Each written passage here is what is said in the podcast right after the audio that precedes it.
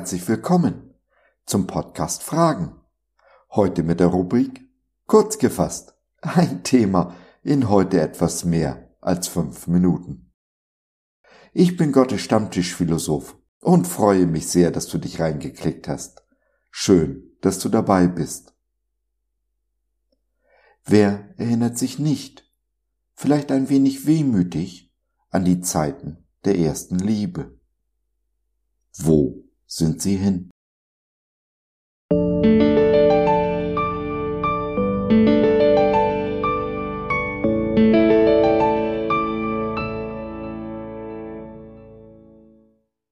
Erste Liebe. Wenn das Salz dumm wird. Meiner ersten Teenagerliebe Anja gewidmet. Das Salz ist etwas Gutes wenn aber das Salz nicht mehr salzt, womit soll man würzen? Lukas 14, der Vers 34. Ja, wenn das Salz nicht mehr salzt.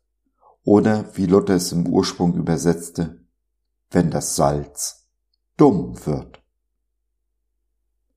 Einer der ersten Eindrücke, die ich als junger Christ und Kirchenbesucher hatte, waren die vielen toten Christen in den Kirchenbänken.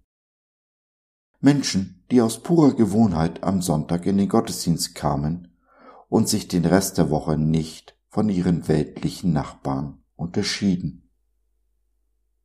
Das ging bis hinauf in den Kirchenvorstand, wo sie mit sauertöpfischen Mienen in den Sitzungen saßen und jede Innovation, jede neue Idee und jede Veränderung mit ihrem Veto zu Fall brachten. Immer in dem Bemühen, dass ja nur alles so bleibt, wie es ist, wie es immer war. Jesus spricht im Matthäusevangelium davon, dass wir das Salz der Erde sind. Paulus im Kolosserbrief möchte unser Reden alle Zeit mit Salz gewürzt sehen. Wenn aber nun das Salz dumm wird, im Buch der Offenbarung spricht Jesus von der ersten Liebe. Wie schnell sie verloren geht und wie man wieder auf den Pfad der ersten Liebe zurückfindet. Ich denke, jeder, der seit längerem verheiratet ist, kann sich in diesen Zeilen wiederfinden. Das Feuer, der Eifer und Überschwang der ersten Zeit sind verflogen. Alltag ist eingekehrt. Aber genau dieser Alltag ist es, der unsere Liebe so fade macht, das Salz dumm werden lässt. Unseren Alltag von Anfang an mit Salz zu würzen, sich an die Tage der ersten Liebe zu erinnern und ihnen im Heute nachzueifern, ist eine Fleißaufgabe. Es geschieht nicht von allein, von selbst. Der weise Vater lehrt seinen Sohn im Buch der Sprüche, Mehr als alles andere behüte dein Herz mit allem Fleiß. Ja, der Vater wusste, dass Salz zur Dummheit tendiert, wenn man nicht aktiv mit allem Fleiß gegen ansteuert. Was aber kann man nun ganz praktisch tun? Nun, am Anfang steht immer die Erkenntnis, die Einsicht. Wurden dir die Augen aufgetan und du schaust ehrlichen Blickes hin, dann herzlichen Glückwunsch!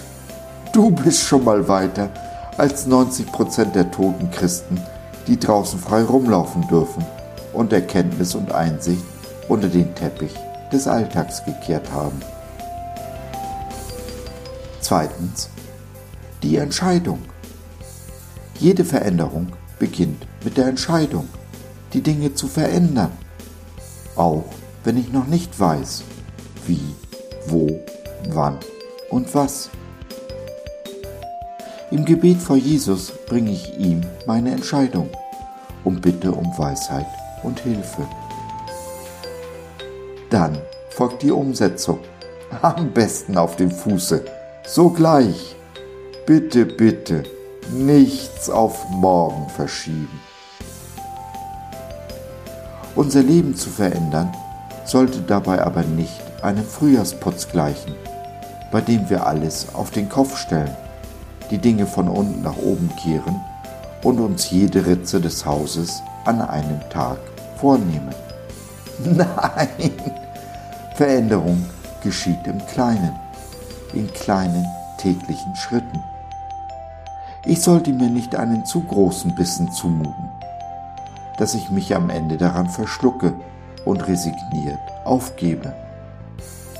Stück für Stück, Schritt für Schritt oder besser Babyschritt für Babyschritt gehen wir die nötigen Veränderungen Tag für Tag an. Stellen wir uns der täglichen Herausforderung, werden wir schnell feststellen, dass Jesus uns nicht nur fordert, sondern auch fördert. So wird Veränderung zur täglichen Routine. Die kleinen Dinge werden ganz groß. Das Salz ist klug und salzt wieder.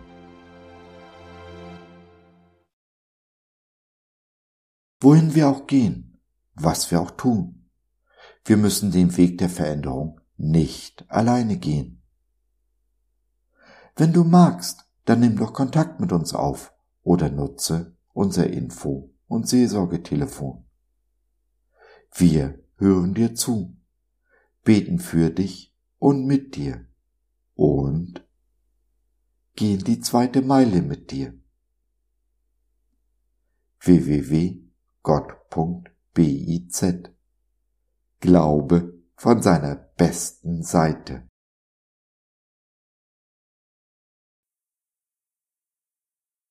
So, das war's für heute. Danke für deine Zeit. Wir freuen uns, dass du dabei warst und hoffen, wir konnten deinen Geist ein wenig anregen. Gerne würden wir von dir hören, mit dir reden, diskutieren und beten.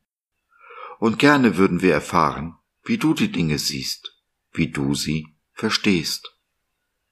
Besuche uns doch im Web, wir freuen uns schon sehr auf dich. www.gott.biz